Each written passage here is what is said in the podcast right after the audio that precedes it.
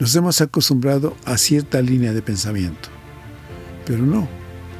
El texto bíblico, como cualquier texto, es susceptible de interpretación. Un libro escrito hace miles de años en diferentes culturas y países con un mensaje para hoy. Para vivirlo, necesitas entenderlo. Explora la Biblia, la primera Biblia de estudio en audio que te ayudará a profundizar más en la palabra de Dios. Expertos biblistas explican los aspectos históricos y culturales que facilitan la comprensión del texto. Explora la Biblia. ¿Qué sucedió en los días previos a la muerte de Jesús? En este episodio del podcast Explora la Biblia, profundizaremos en este tema presente en Mateo 26. Hola, ¿qué tal? Te saluda Lloyd Ortiz y junto al doctor Alfredo Tepox, experto traductor de la Biblia, analizaremos y brindaremos detalles sobre esta y otras enseñanzas. En este episodio hablaremos de lo que sucedió en los últimos días de Jesús en Jerusalén, el desenlace de los dos anuncios de Jesús sobre su muerte, el significado del ungimiento a Jesús, una perspectiva diferente de Judas, el pan y el vino, su significado en la cena del Señor, la negación de Pedro, la oración de Jesús en Getsemaní y su relación con nuestra vida, y la idealización de Jesús en contraste a su actitud frente a la muerte. Acompáñanos.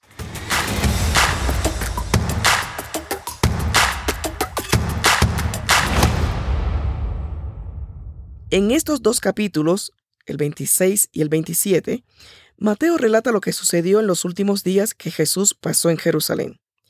La historia comienza con el plan para matar a Jesús. Pasa por la institución de la Cena del Señor, sigue con la prisión y el juicio de Jesús y termina con su muerte y sepultura. Doctor Tepox, estos capítulos como que nos arrugan el corazón. ¿Qué podemos resaltar o tener en mente al momento en que vayamos a escuchar este capítulo 26? Son dos capítulos muy importantes porque si recordamos, ya dos veces Mateo ha anunciado la muerte de Jesús. O sea, Jesús mismo anuncia su muerte. En esos capítulos viene el desenlace. Sí, ya anunció la muerte, pero ahora, ¿cómo va a ser? Quién interviene, etcétera. Y en ese sentido, tanto el 26 como el 27 son la suma de todo el Evangelio que va a hablar de finalmente el Mesías cumple su misión, cumple las escrituras, muere conforme a las escrituras y el 28 nos va a dar el final feliz. De momento, detengámonos en la lectura, en escuchar este pasaje del capítulo 26. Escuchemos el capítulo 26 del Evangelio según San Mateo. Evangelio de Mateo capítulo 26. El complot para aprender a Jesús. Cuando Jesús terminó de decir todo esto, dijo a sus discípulos, Como ustedes saben, dentro de dos días se celebra la Pascua y el Hijo del Hombre será entregado para ser crucificado. Entonces los principales sacerdotes, los escribas y los ancianos del pueblo se reunieron en el patio de Caifás, el sumo sacerdote, y se confabularon para aprehender con engaños a Jesús y matarlo. Pero decían, que no sea durante la fiesta para que no se alborote el pueblo. Jesús es ungido en Betania. Mientras Jesús estaba en Betania, en casa de Simón el leproso, se le acercó una mujer. Llevaba un vaso de alabastro con un perfume muy caro que derramó sobre la cabeza de Jesús mientras él estaba sentado a la mesa. Al ver esto los discípulos se enojaron y dijeron, ¿Pero qué desperdicio es este? Pudo haberse vendido esto por mucho dinero y ser dado a los pobres. Jesús se dio cuenta de esto y les dijo, ¿Por qué molestan a esta mujer? Lo que ha hecho conmigo es una buena obra, porque ustedes siempre tendrán a los pobres, pero a mí no siempre me tendrán. Lo que ha hecho ella al derramar sobre mí este perfume es prepararme para la sepultura. De cierto les digo que en cualquier parte del mundo donde este Evangelio sea proclamado, también se contará lo que esta mujer ha hecho, y así será recordada. Judas ofrece entregar a Jesús. Entonces Judas Iscariote, que era uno de los doce, fue a ver a los principales sacerdotes y les dijo, ¿Cuánto me darían si yo les entrego a Jesús? Y ellos le asignaron treinta piezas de plata. Desde entonces Judas buscaba el mejor momento de entregar a Jesús. Institución de la Cena del Señor. El primer día de la semana de los panes sin levadura, los discípulos se acercaron a Jesús y le preguntaron, ¿Dónde quieres que te preparemos la comida de la Pascua?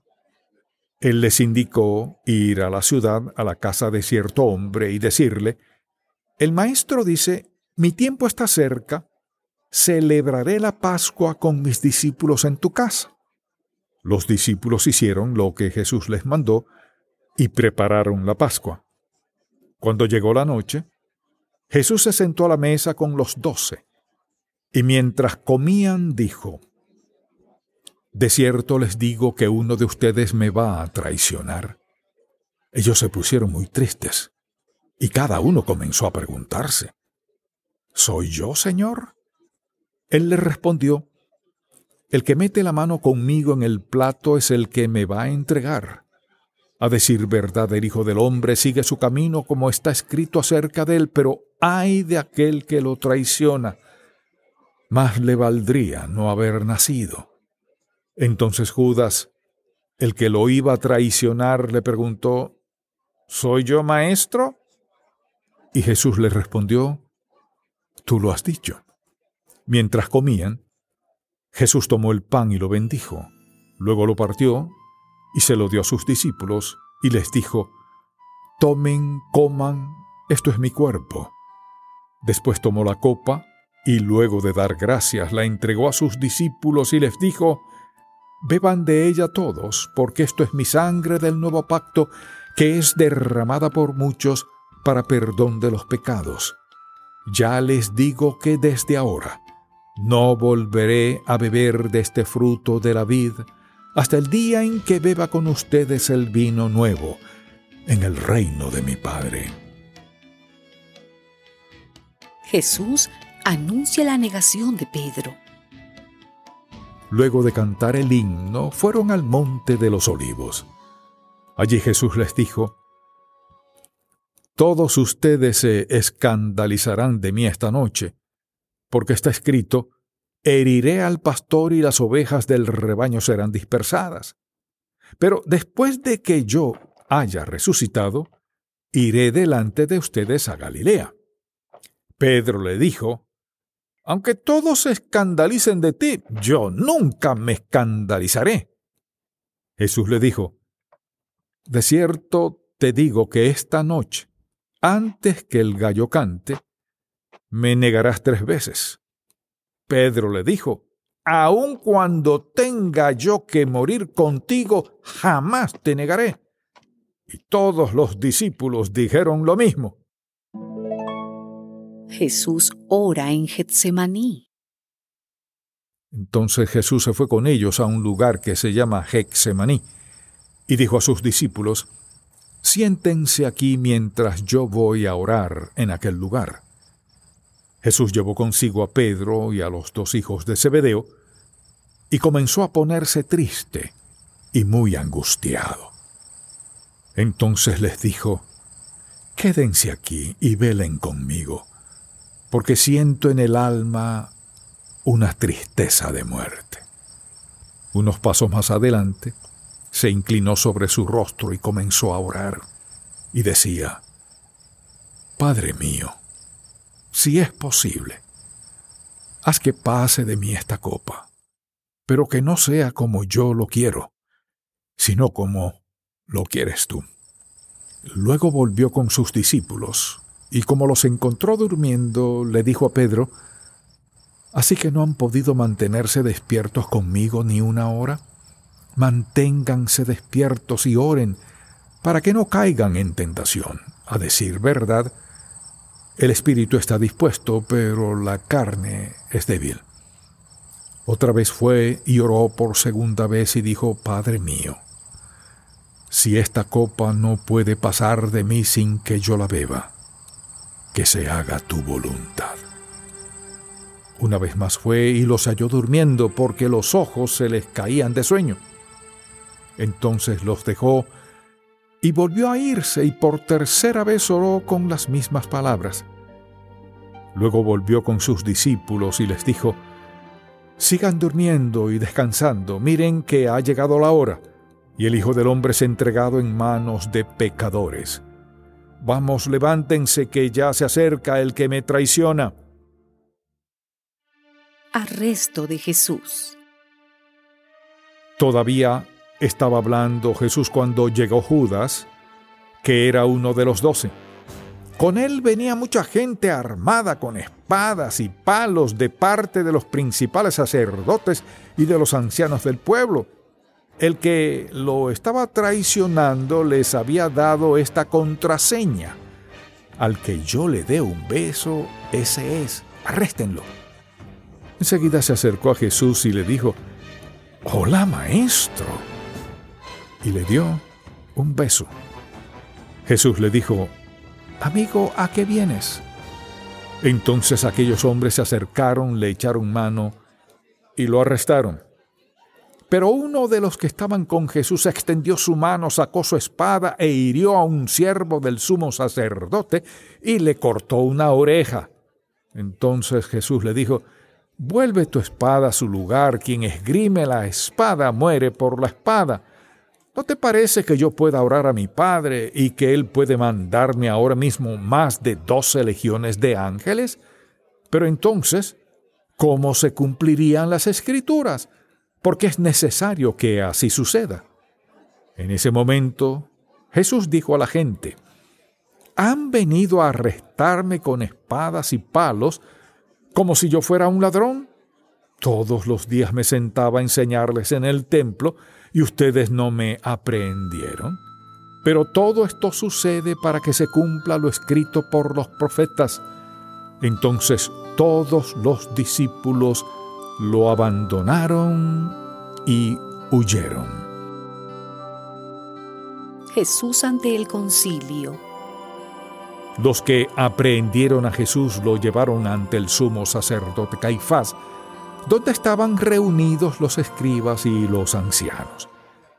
Pero Pedro lo siguió de lejos hasta el patio del sumo sacerdote y entró y se sentó con los alguaciles para ver cómo terminaba aquello. Los principales sacerdotes y los ancianos y todo el concilio buscaban algún falso testimonio contra Jesús para condenarlo a muerte, pero no lo hallaron, aunque se presentaron muchos testigos falsos. Finalmente llegaron dos testigos falsos y dijeron, Este dijo, puedo derribar el templo de Dios y reedificarlo en tres días. El sumo sacerdote se levantó y le preguntó, ¿No vas a responder? mira lo que estos dicen contra ti. Pero Jesús guardó silencio. Entonces el sumo sacerdote le dijo, Te ordeno en el nombre del Dios viviente que nos digas si tú eres el Cristo, el Hijo de Dios. Jesús le respondió, Tú lo has dicho.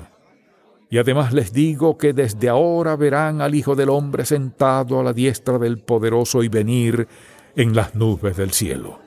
El sumo sacerdote se rasgó entonces las vestiduras y dijo, ha blasfemado. ¿Qué necesidad tenemos de más testigos? Ustedes acaban de oír su blasfemia. ¿Qué les parece? Y ellos respondieron que merece la muerte. Entonces unos lo escupieron en el rostro y le dieron puñetazos, y otros lo abofeteaban y decían, Profetízanos, Cristo, dinos quién te golpeó. Pedro niega a Jesús. Mientras Pedro estaba sentado afuera en el patio, se le acercó una criada y le dijo, también tú estabas con Jesús el Galileo. Pero él lo negó delante de todos y dijo, no sé de qué hablas. Y se fue a la puerta. Pero otra criada lo vio y dijo a los que estaban allí, también éste estaba con Jesús el Nazareno. Pero él lo negó otra vez y hasta juró, no conozco a ese hombre.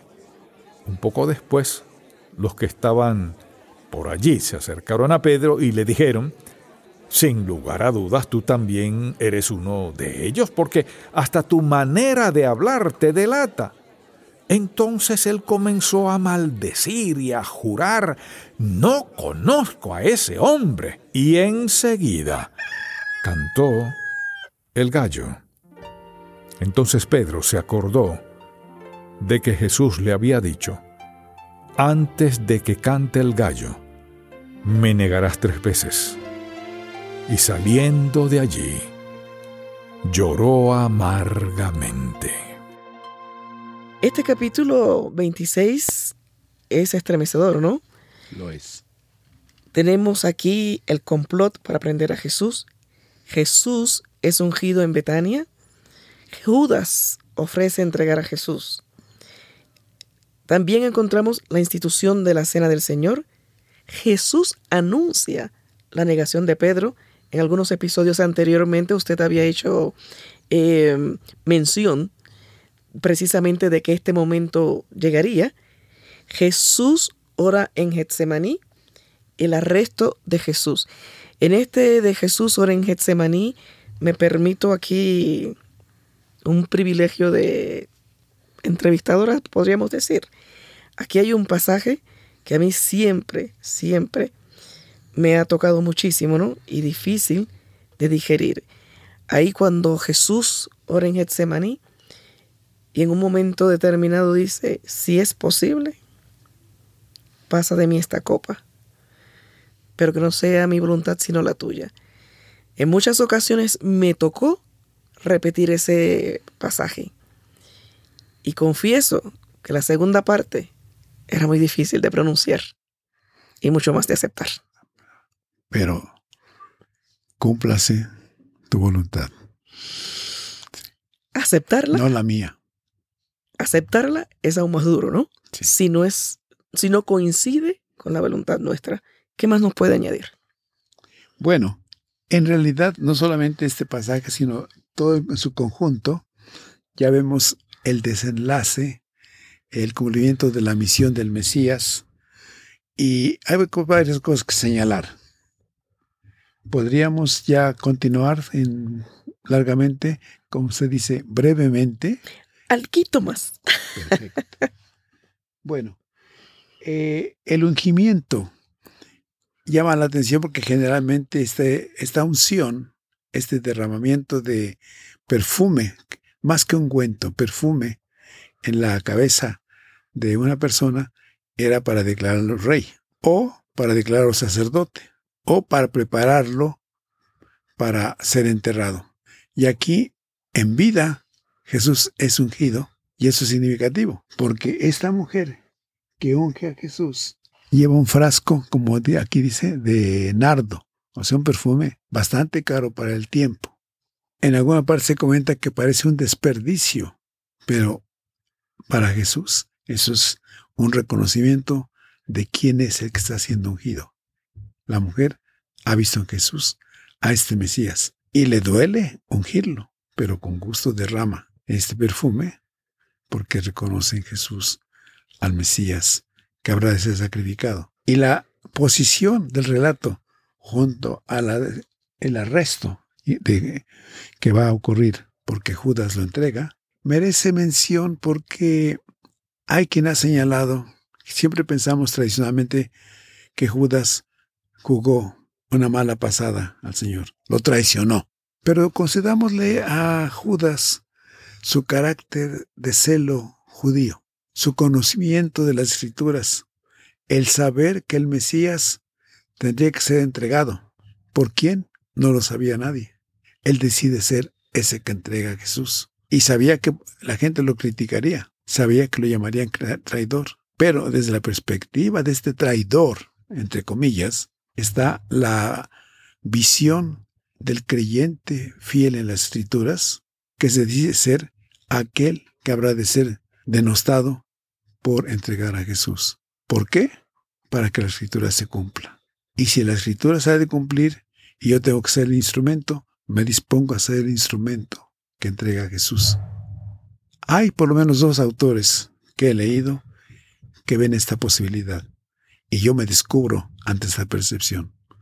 Porque nos muestra un Judas totalmente distinto. Un Judas que merece respeto y reconocimiento por disponerse a subir las consecuencias de su fidelidad a las escrituras y al cumplimiento de ellas. Aún cuando más adelante termina quitándose la vida. Era parte del cumplimiento de las escrituras. Aquel que entregara a Jesús iba a, tener una muerte vergonzosa. Él se dispone a esa muerte vergonzosa con tal de que el Mesías, que habrá de restaurar el reino, ya lo haga en este momento. Si mi vida significa la restauración del reino que esperamos, ¿qué es mi vida frente a ese feliz momento de la restauración? Un tema un poquito polémico. Polémico. Polémico. Discutible, por supuesto. Pero definitivamente es otra lectura de lo que hasta ahora tenemos de la figura de Judas. ¿no? Y tenemos que leer las escrituras desde esa perspectiva. Nos hemos acostumbrado a cierta línea de pensamiento. Pero no. El texto bíblico, como cualquier texto, es susceptible de interpretación. Y muchas veces tenemos miedo a interpretar. Y yo digo, si no interpretamos, no hemos entendido. Para entender, tenemos que interpretar. Toda lectura es una interpretación. Así es. No únicamente de la Biblia. Todo lo que leemos lo vamos interpretando, ¿no? Según nuestra decodificación. Entonces, aquí está una propuesta. No tiene que ser aceptada, pero ojalá nos lleve a pensar con otra manera de ver los sucesos que vamos a escuchar. También estamos hablando de la institución de la Cena del Señor y luego cuando Jesús ora en Getsemaní.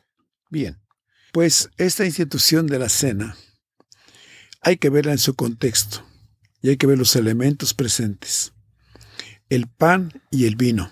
El pan como fundamento de la alimentación promedio. Hasta hoy día hablamos de ganarnos el pan con el sudor de la frente. O sea, no solamente pan, es también lo que va en medio del pan es lo que aquello con que adornamos el pan, pero es el pan como alimento. Y el vino en una cultura y en un contexto donde el agua era muy difícil de conseguir, entonces viene a representar ese otro aspecto de la fuente de vida. Así que tanto el pan como el vino son el sustento del semítico promedio, del judío promedio. Y Jesús toma estos dos elementos de manera simbólica para indicar cómo está dando su vida, su sangre, en favor de su pueblo. Aquí, después de este punto de la institución de la Cena del Señor, viene otra parte que es que Jesús anuncia la negación de Pedro.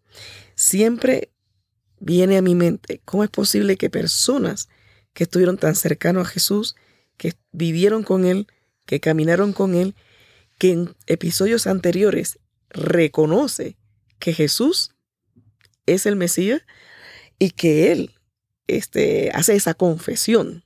Ahora termina, eh, Jesús anuncia que lo va a negar.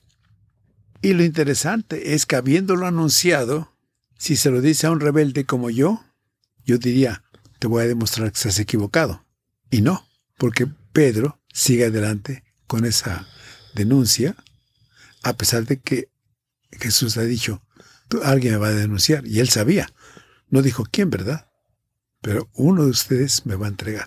Entonces, como digo, dicho a un espíritu rebelde, le habría llevado a esa persona a decir, no, ya había decidido, pero no lo voy a hacer. Y no, Pedro, a pesar de haber sido anunciado ya como alguien que va a denunciarlo y a negarlo, sigue adelante. Entonces muestra la obstinación, el miedo, todos esos temores humanos pesaron sobre Pedro más que el seguir al Señor. No solamente eso, que él dice, aunque los demás se escandalicen de ti, yo no, nunca. A veces somos como que muy radicales y muy... buenos para decir nunca, jamás. En mi tierra hay un dicho que dice que cae más pronto un hablador que un cojo. Y aquí lo vemos en el texto. Podemos decir que no y finalmente hacemos lo contrario. Naturaleza humana, sí, como no, naturaleza humana, pero también un eh, lamentable descuido del poder de decisión que tenemos. Porque ya decidido un camino, una ruta de acción, podemos también cambiar el rumbo. Tenemos esa capacidad de cambiar el rumbo de las acciones, pero por miedo no lo hacemos. Entramos en esta parte de Jesús en el Getsemaní. Hermosa. Hermosa. Hay escenas, hay cuadros donde se ve a Jesús y hay cuadros que logran reflejar la angustia que él habrá sufrido. ¿Cuántos de nosotros hemos estado al borde de la muerte y sabido que no, se puede evitar? ¿Y cuántos sabiendo esto hemos mantenido la interés de seguir adelante? ¿O hemos pues, nos hemos puesto tristes y de poder evitar la muerte la evitamos? ¿O cuántos ante lo irremediable hemos eh, expresado esa petición de Jesús. Señor, si es tu voluntad, puedes pasar de mí este trago amargo, podríamos decir. Pero que no se haga mi voluntad, sino la tuya. Es bastante difícil desde el punto de vista humano. Entonces aquí conviene siempre recordar la humanidad de Jesús porque Él siendo hombre supera esos temores humanos, esa debilidad humana, ese momento de poder decidir, no sigo adelante, echarse para atrás, permítanme, permítanme decirlo, echarse para atrás, y no, Jesús, a pesar de todo, sigue adelante. Cúmplase no mi voluntad, sino la tuya. Es fuerte, es muy fuerte y a lo mejor podríamos decir que este es uno de los momentos más humanos en que podemos ver a Jesús. Me da la impresión. Pero sin embargo, es tan impresionante cuando dice, miren que ha llegado la hora. Y cuando les dice a los discípulos, levántense, ya se acerca el que me traiciona. Sí. Entonces, esa conciencia del fin que se acerca y la decisión de seguir adelante a pesar de todo. Con entereza. Sí. Y valentía, porque se necesita, ¿no? Mucha entereza para eso.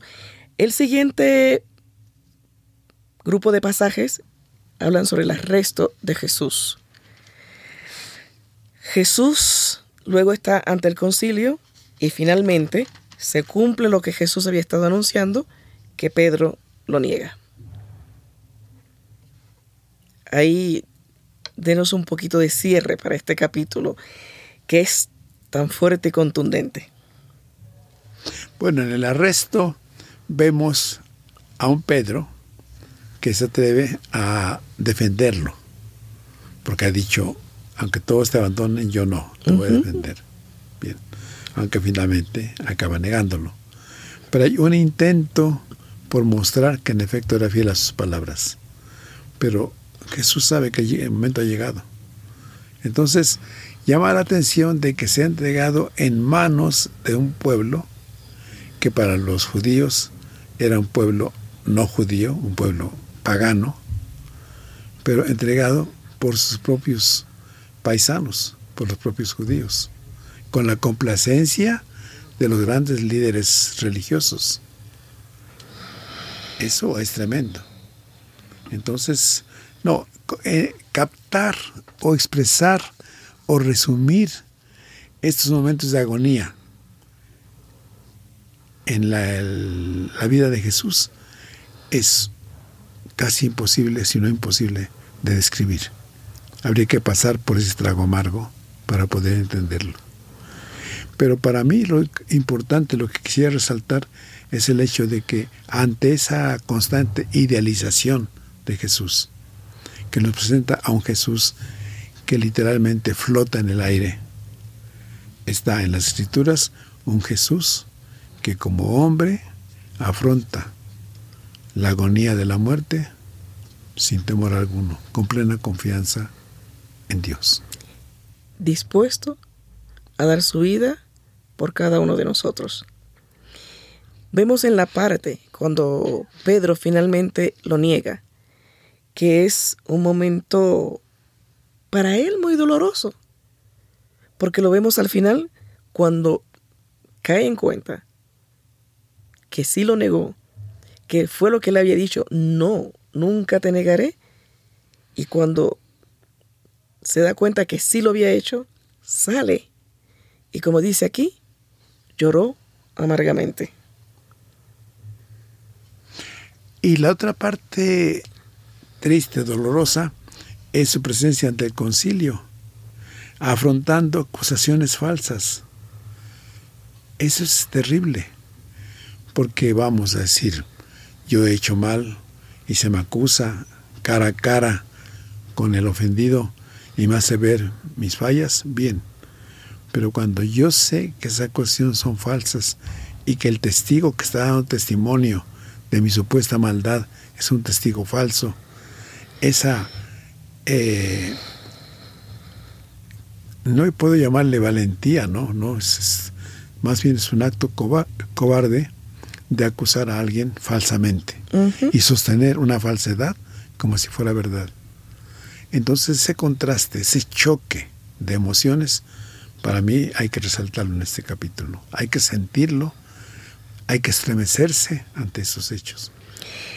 Como dice, lo escupieron, le dieron puñetazos, le abofetearon. ¿Qué no le hicieron? ¿Qué no le hicieron? Y luego dicen, Cristo, ¿quién es el que te golpeó? ¿Qué cinismo? Sí, es un cinismo, claro. Tú que eres lo que dices ser, tienes que saber. Ah, te desafío a que lo digas. Y él guarda silencio. ¿Qué ejemplo? Tremendo. Bueno, yo creo que podríamos seguir hablando de este capítulo por mucho tiempo más. Y de hecho se habla de él, porque a través de la historia, año con año, recordamos esta semana de pasión, así le llamamos, y recordamos los hechos, pero cuidado, esa repetición anual de los hechos nos ha hecho perder de vista la significación de lo que estamos rememorando. Entonces, no, hay que sentir ese dolor, esa pena y esa vergüenza, porque compartimos la vergüenza de la muerte de Jesús, una muerte injusta, y cuando callamos o cuando no sentimos ese dolor, nos hacemos cómplices de este momento. Como usted ha mencionado anteriormente, no es la tradición o el ritual, es el verdadero significado de lo que Jesús vino a hacer en este mundo. Eso es lo que tenemos que estar, tener presente siempre. Con esto cerramos este capítulo hermoso, capítulo 26 del Evangelio según San Mateo. Todavía faltan dos capítulos más de este libro y por eso te invito a que no se te olvide escucharnos en el episodio 27. Muchas gracias por tu atención. Un libro escrito hace miles de años en diferentes culturas y países con un mensaje para hoy. Para vivirlo, necesitas entenderlo. Explora la Biblia, la primera Biblia de estudio en audio que te ayudará a profundizar más en la palabra de Dios. Expertos biblistas explican los aspectos históricos y culturales que facilitan la comprensión del texto. Explora la Biblia